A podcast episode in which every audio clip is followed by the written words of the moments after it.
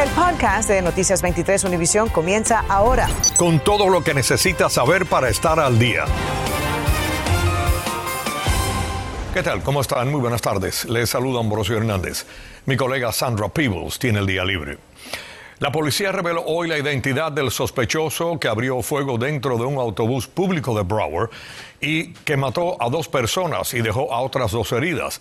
La chofer está siendo descrita esta tarde como una heroína por la manera en que reaccionó para evitar más muertes dentro del bus en el momento del tiroteo. Jenny Padura se nos une ahora con lo último. Así es, Ambrosio, buenas tardes. Y es que esa chofer pues logró llegar hasta aquí, hasta el estacionamiento del Departamento de la Policía de Fort Lauderdale y eso dicen que contribuyó a que este tirador pues en ese momento se entregara a los oficiales que estaban aquí afuera en ese momento. Todavía esta tarde desconocemos lo que motivó que este hombre pues abriera fuego adentro de ese autobús. Lo que sí está claro que la situación pudo haber sido mucho peor por la cantidad de disparos que se hicieron fizeram. Este es el sospechoso de asesinar a dos personas y herir a otras dos en un autobús público del condado de Broward. Jamal Mayers tiene 34 años y un récord criminal de por lo menos 20 arrestos por violencia doméstica, posesión de droga, entre otros. Ayer desató el pánico. En este video de vigilancia se aprecia cuando la chofer se va en contra de la vía sobre Broward Boulevard para llegar lo antes posible al estacionamiento de la policía de Fort Lauderdale y detener al tirador. El jefe de la policía, Louis Álvarez, dijo que la reacción de la chofer salvó vidas. A Broward County Transit bus just was on the wrong side of the road. There was a city bus and just hit two cars. Eran las 3 y 30 de la tarde y conductores que transitaban por el área comenzaron a llamar al 911 para reportar al autobús y cómo había chocado contra varios autos sin imaginarse lo que ocurría dentro. Lamentablemente, Gregory Campbell, de 33 años, residente de Lauderdale Lakes, y Danny Colón, de 41 años, de Tamarack, fallecieron de sus heridas, uno en la escena y el otro en el hospital. El reporte del arresto relata que Mayer sacó una pistola semiautomática de su bolsillo y comenzó a disparar contra las personas que estaban sentadas en la parte de atrás del autobús. 12 disparos en la primera ronda y luego nueve más cuando volvió a cargar la pistola. Enfrenta dos cargos de asesinato en primer grado, dos por intento de asesinato, un cargo por posesión de arma de fuego por un convicto y violación de probatoria. Bueno, y los detectives que están investigando este caso están pidiendo a cualquier persona que conozca al sospechoso o que haya tenido contacto con él previo al incidente que se comuniquen con ellos aquí al Departamento de la Policía de Fort Lauderdale. También tenemos que destacar que el sospechoso no se presentó en corte en el día de hoy. Estaremos muy pendientes. En Fort Lauderdale, Jenny Padura, Noticias 23, Univisión. Gracias a Jenny. Y esta tarde unos 50 bomberos controlaron un incendio en una lujosa mansión en la cuadra del 1800 y la calle 7 del sureste en Fort Lauderdale. Los ocupantes lograron salir ilesos, aunque a un bombero lo tuvieron que atender en la escena por agotamiento debido al calor. Las causas del fuego están siendo investigadas, aunque según los reportes iniciales, dentro de la casa se estaban haciendo trabajos de construcción, lo que pudo haber sido uno de los factores. Aquí en Noticias 23 llevamos días recibiendo quejas de madres que aseguran que en la escuela Boyd Anderson High School en Broward el bullying, el acoso es extremo y temen por la vida de sus hijos que ya han sido golpeados. Nuestra colega María Fernanda López habló con las madres y algunas de las víctimas que han tomado acción. Mafi. Ambrosio, y es que la preocupación es extrema. Hablamos en particular, por ejemplo, de un jovencito que la semana pasada fue golpeado, enviado al hospital, no ha podido regresar a la escuela por temor, porque las amenazas continúan llegando a través de Instagram, amenazas que ya escalan hasta de muerte. Hoy hablamos con otra de las víctimas de esa misma escuela, a quien, por supuesto, por su seguridad, ocultamos su identidad. Un ambiente muy tenso, porque obviamente te preocupas por la persona que le están pegando, porque tú no le deseas ni la muerte ni el daño a alguien. Esta jovencita se refiere a la escuela Boyd Anderson High School.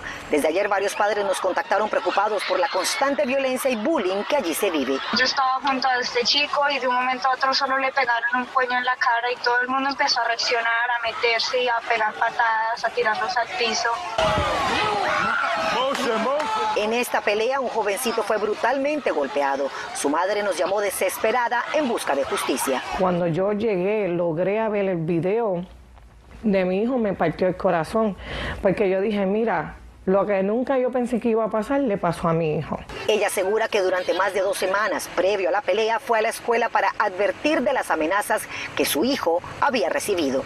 Ese mismo día de la pelea no habían securities, llegaron, fue mucho después cuando la pelea ya había terminado. Durante este año escolar, ¿cuántas peleas has presenciado? La del miércoles, marzo 9 y unas otras dos. Más que todo en la página de Instagram ya tenían como más de 15 videos posteados con peleas. Hasta el día de ayer el Distrito Escolar de Broward nos respondió a través de un comunicado que toman muy en serio la seguridad de sus estudiantes y que se realizan sanciones cuando este tipo de incidentes. El día de hoy nuevamente los contacté, pedí hablar con la superintendente escolar y realicé preguntas concretas. Sin embargo, me respondieron con el mismo comunicado y me dijeron que la superintendente no estaba disponible. Estar pendiente quién te está mirando, o si te quieren caer a golpes. Quiero tener un nuevo inicio eh, con nuevas personas en un nuevo colegio. ¿Qué le pedirías a las autoridades escolares? Poner más seguridad, tomar medidas con estos estudiantes, ya que han sido suspendidos bastantes veces y siguen al colegio a hacer lo que les da la gana cuando vuelven.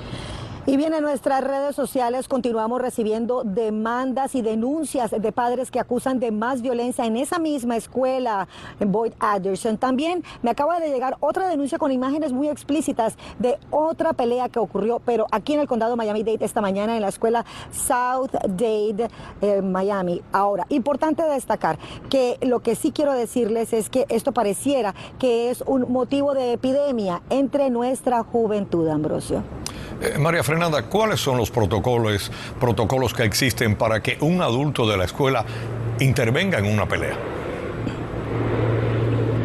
Bueno, valga destacar eso también, que cuando un padre deja a su hijo en la escuela, legalmente las personas encargadas de la escuela son los que asumen esa seguridad.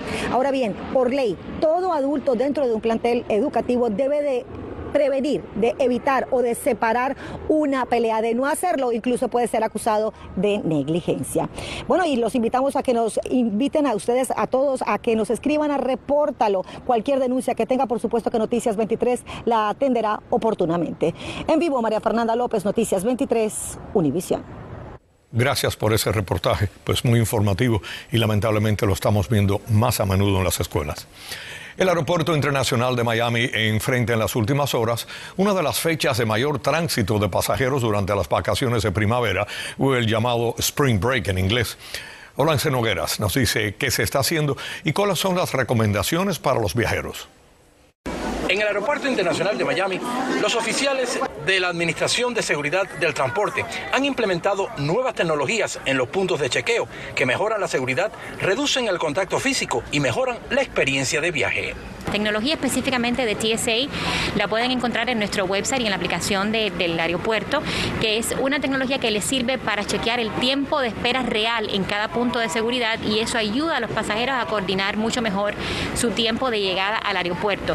También tenemos ubicados dentro de cada punto de seguridad unas máquinas que son de tridimensionales que de hecho se, se implementaron el año pasado, que ayuda mucho al pasajero a atravesar el punto de seguridad. ¿Por qué? Porque ya las personas no tienen que sacar sus pertenencias del carry-on. Durante estas vacaciones de primavera se espera que los volúmenes de viaje sean mucho más altos y es posible que necesite tiempo adicional para el estacionamiento, el alquiler de automóviles y los mostradores de facturación de las aerolíneas y en el punto de control. No, estamos volviendo a la normalidad, gracias a Dios. ¿Sientes que TCA está rápido, que están moviendo la, la, con la fila rápido? Dentro de lo normal. ¿Están los parqueos del aeropuerto cerrados o no me esperaba esta fila tan grande? ¿Crees que la mayoría de la gente está utilizando el avión ahora por el tema de los precios del combustible para poder viajar por carretera?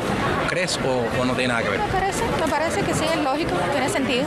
Los parqueos nuestros están a capacidad, por lo tanto estamos recomendando, altamente recomendando que los pasajeros cuando vayan a, vayan a venir al aeropuerto o utilicen algún amigo que los pueda dejar en el aeropuerto o Uber o Lyft o la línea naranja del Metro Rail. Las autoridades también recomiendan inscribirse en TSA PreCheck para agilizar los controles. Hola, Nogueras en Noticias 23, Univisión. Estás escuchando el podcast de Noticias 23, Univisión. Residentes de los Hammocks eh, siguen protestando en contra de la Junta de la Asociación de esa comunidad, que según ellos eh, fue elegida de manera fraudulenta en enero. Y desde hoy están recogiendo firmas para retirar a la Junta actual. Alina Yanis está en vivo desde West Kendall con los detalles. Buenas tardes. Buenas tardes, Ambrosio. Hemos, estado aquí esta tarde con los propietarios que llevaron a cabo una caravana con carteles y tocando los claustros y todo lo necesario para llamar la atención a los miles de residentes que hay en esta comunidad. Especialmente están buscando a los propietarios que tienen derecho al voto porque ellos quieren hacer un llamado para retirar a la junta que se eligió, según ellos, fraudulentamente en enero. Ellos por eso han buscado la ayuda de un abogado y están aquí en West Kendall, en este local de West Kendall. Esta tarde van a estar hasta las 10 de la noche para ayudar a los propietarios a llenar esas boletas de una manera correcta para que después un juez no pueda decir que no fue bien hecha y no contar ese voto. Necesitan más de 2.700 boletas y todo esto es porque más que nada están disgustos con el aumento de 400% en la asociación que han visto implementado desde este mes de marzo es aumento. Esto es permanente. Esto es permanente para el resto de la vida, hasta que ellos se queden, pero los vamos a sacar porque nos estamos organizando, porque es que esta es nuestra casa, no tenemos para dónde irnos, no podemos dejar nuestro hogar. Hamot es bellísimo y estarán aquí hoy hasta las 10 de la noche. Mañana nuevamente estarán aquí con el abogado para seguir ayudando a los propietarios llenar esas balotas para retirar la junta actual. Quieren buscar unas 3.500 y así asegurarse de que aunque un juez decida que algunas de esas no están bien hechas, tener la cantidad que van a necesitar. Nosotros estaremos al tanto de esta noticia y los seguiremos informando. Alina Yanis, Noticias 23, Univisión. Gracias, Alina. El gobierno federal anunció medidas para hacer frente a la histórica inflación que se está viviendo en el país y se materializó ya el alza en la tasa de interés. La acción ya se había asomado meses atrás y tendrá efectos en el consumidor. Ranian Ciani salió en busca de respuestas y nos explica las consecuencias y de qué se trata subieron la tasa de interés a un rango del 0.25% al 0.5%. Pero, ¿qué significa esto? La medida afecta directamente los préstamos de un banco a otro, pero la realidad es que va a subir todos los costos bancarios en general.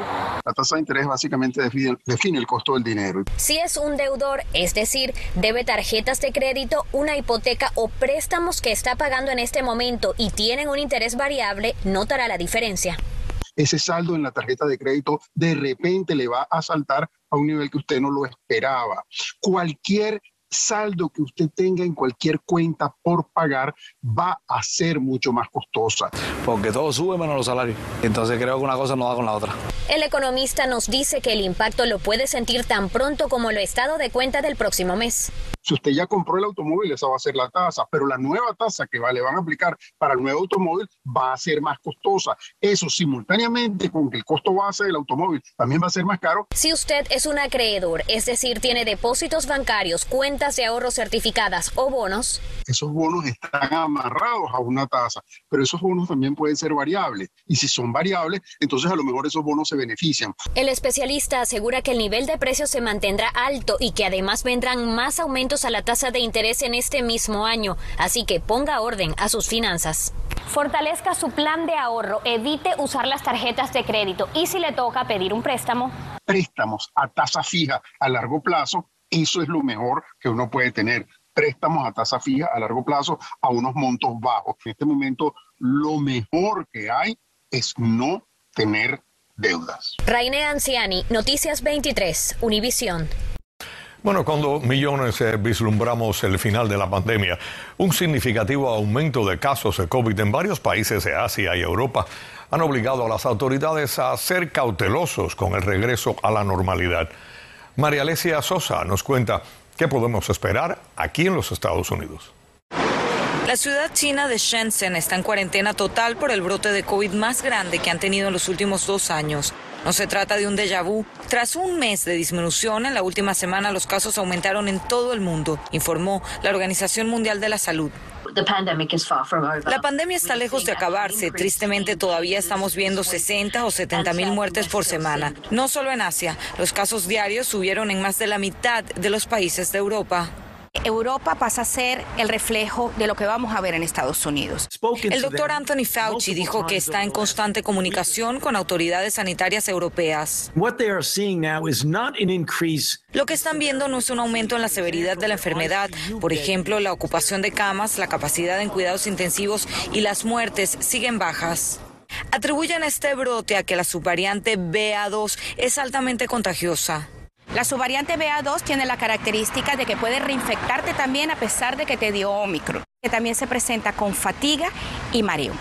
Localmente la situación está bajo control. El presidente del hospital Jackson dijo que ahora hay menos del 10% de los casos que había en ese hospital durante el pico de Omicron. Se ha reducido dramáticamente el, número de pacientes que tenemos nosotros eh, cuidado con este COVID. Por ahora, descarta que se fortalezcan las medidas. Por el momento, si mira los números de infecciones que están en el condado, son tan bajos que no hace falta dar medidas adicionales. Esas medidas además que se van a tomar si se ve un crecimiento bastante grande. Y recuerde que a través de la página web covidtest.gov puede solicitar pruebas caseras gratis. Si ya pidió las cuatro que se permitían por hogar, ahora puede pedir otras cuatro. Y si no ha pedido ninguna, puede solicitar ocho. Informó María Alesia Sosa, Noticias 23, Univisión. Bienvenidos a la información deportiva. El Miami Heat se tomó ayer su segundo día de descanso consecutivo, pero hoy regresa a la acción en el FTX Arena del Downtown de Miami, recibiendo al Oklahoma City Thunder. El equipo sigue jugando a gran altura y se mantiene en la cima de la conferencia del este a dos juegos de los Bucks de Milwaukee. Y teniendo en cuenta el pobre récord del Thunder, que apenas ha ganado 20 en lo que va de contienda, podríamos amanecer mañana con medio juego más de ventaja en el primer lugar de la tabla. El partido de hoy comienza a las 8 de la noche. Con un empate y dos derrotas en las tres primeras salidas de esta temporada 2022 y apenas un punto en el récord, el Inter Miami estará mañana en la carretera para medirse al Cincinnati en el TQL Stadium de Cincinnati, Ohio. El 11 de Fineville ha mostrado faltas en la defensa, departamento en el cual la gerencia se concentró con vistas a esta contienda, mientras que el ataque solo tiene para mostrar un raquítico gol hasta el momento. Otro revés mañana y de seguro se dispararán las señales de alarma en la organización. Ernesto Clavelo, Deportes 23. A partir de julio, los principales buros de crédito Equifax, Experian y TransUnion eliminarán de los informes crediticios de los consumidores las deudas médicas que se pagaron después de enviarlas a una compañía encargada de cobrarlas, ya que se sigue reflejando por siete años. Y eso dificulta que esas personas obtengan préstamos. En la primera mitad del año próximo también se van a eliminar las deudas médicas de menos de 500 dólares no pagadas. Acabas de escuchar el podcast de Noticias 23 Univisión. Puedes descubrir lo mejor de los podcasts de Univisión en la aplicación de Euforia o en univision.com diagonal podcasts.